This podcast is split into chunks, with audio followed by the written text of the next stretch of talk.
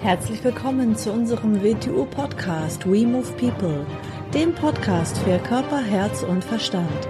Wir sind Alfred Johannes Neudorfer und Rosa Ferrante Banera und in unserem Podcast beschäftigen wir uns mit den Themen persönliche Weiterentwicklung, Gesundheit, Kampfkunst, Philosophie und Menschsein.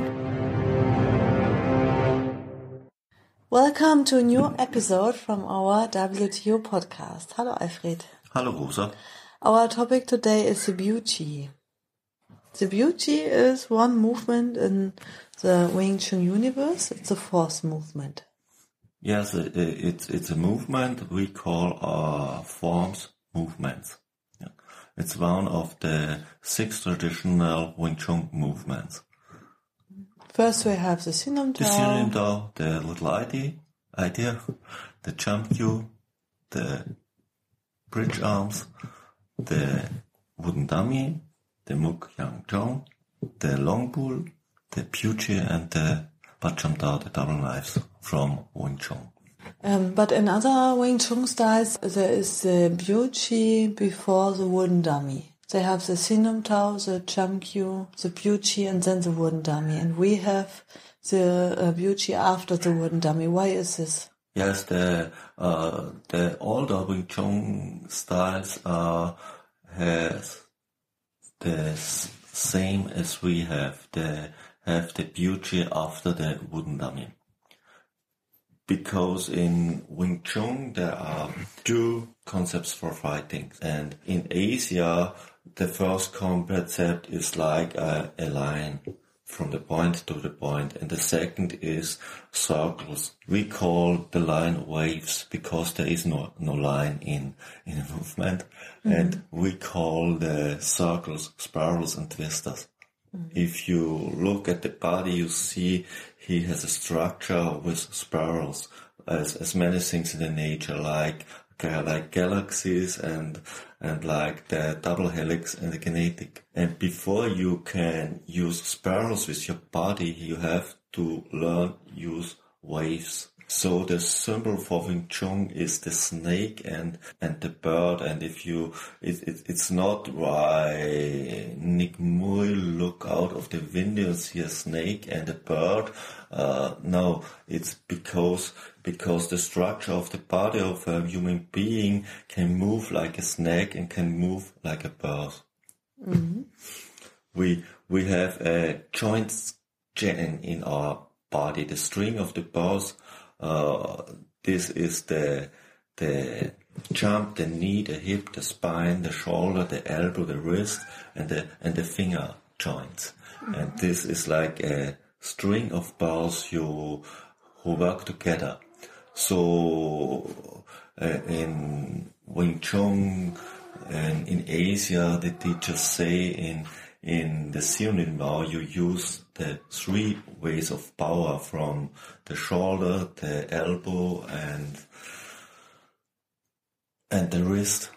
And in jump you use the fourth joint. It's the spine, the hip, the knee, and the and the. And in Puchi you use the joint from the fingers, and so you have seven points of forces. Mm-hmm.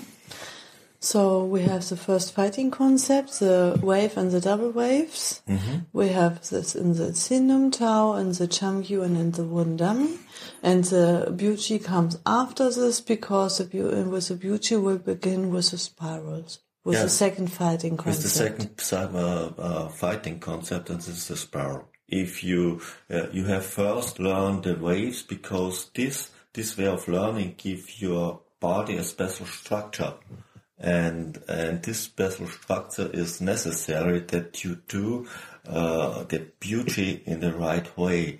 So an old motto for the Biu Tze is the Biu Tze never left the house. But this is not a it's not a secret because why the Biu Tze the the the knowing of the the Biu Tze cannot left the house because it's it's it's an ability who is inside my body. Every student or every every man must make their own experience with the Biu Tze So to get the right understanding the right understanding, and and he must have the right structure in in his body that he can do the Biu Tze in the in the right way. The Biu Tze is not that you open the hand. It's not the open hand. It mm. doesn't call open hand. It calls thrusting fingers.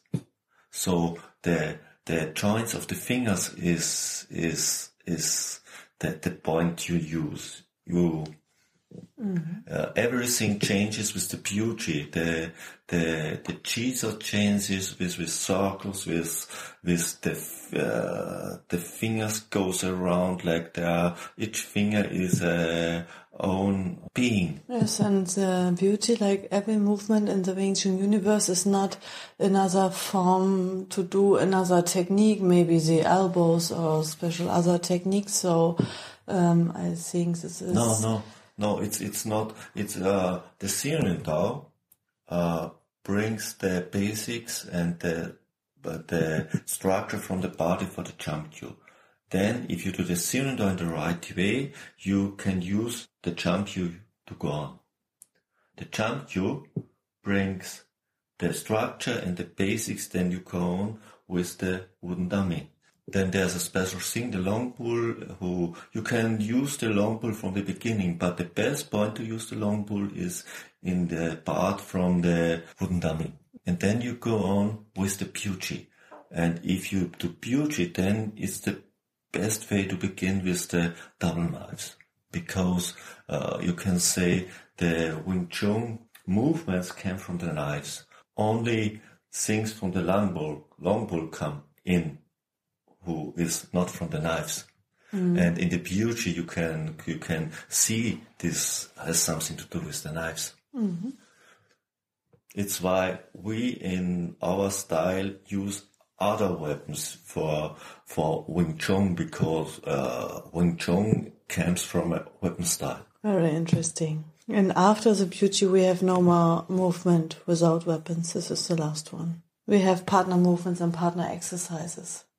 Uh, it's it's the last from the movements without weapons. Yes, mm. yes. There are only four movements without weapons: Siam jump cue, wooden dummy, and Puchi. Mm-hmm. Then there are two weapon movements in traditional Wing Chun style, the long pull and the Bacham Tao. Mm. And in our style, we have the guild part with more weapons. Mm-hmm. The, like we call them the blade has this the little item for one weapon and two axes and two hammers, the the the movement for the three weapon concepts, then staff and spear. This it's uh, to work for the long pull, but with a staff with uh, with with 180 centimeters, and then the sword because sword warfare movements have much to do with the Biu Tze movement, with spiral movements, and then the last, the fifth, we call the four ways of the weapons. Mm. This is part of the second fighting mm-hmm. concept. Mm-hmm. Mm-hmm. So there's a reason and the inner structure mm-hmm. in our programs. In our programs, yes, yes. Mm-hmm. But all work to the direction from the double knives. Mm-hmm the double knives are the, the target from all. Mm? Mm? And first, you need the ability inside the body and the understanding, and um, for the basis, and then you um, improve yourself. Yes, step by step. And, and step by step to go to go in the right way. You begin to to change the structure of your body that you can't do these movements in the right way. Mm-hmm. If you start with the Biu Tze, you use a higher tool uh, and you you move like a beginner with the Sirim Tao. It's not the, the meaning of the Biu Tze. You have prepared your body that you can use the Biu Tze in the right way. And if you do the Biu Tze before the wooden dummy, it's and you said this before in another uh, podcast in German. You said that uh, you should not do the Biu Tze with the Sienumtau mechanic inside no. the body. No. This is ridiculous. If yeah. someone is stiff, of course, when a student come, he has not so much elasticity and flexibility inside the body. And he, it's okay when he cross and moves the arms, but um, there we start with whole body movements and then uh, the chankyu should be in another quality than the sinum tau, and the Biu Tze should not be um, in the same way like the tau. Yeah, and you, you should not use the Biu Tze to do what you should learn in the in the synonym tau. For this, the synonym tau is the better way. It's the little idea.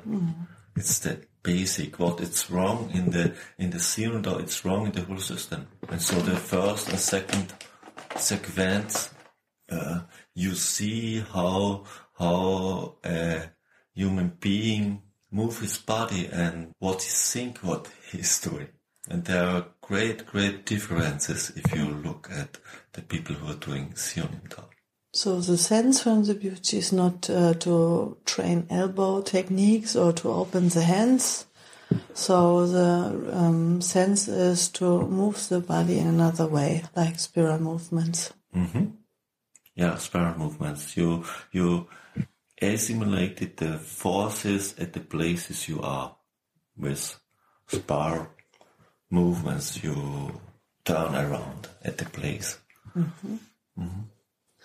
Okay, then I think uh, this is enough information for the Biu Tze. for this time and maybe we speak about future other time again. Okay, thank you. Goodbye. Goodbye.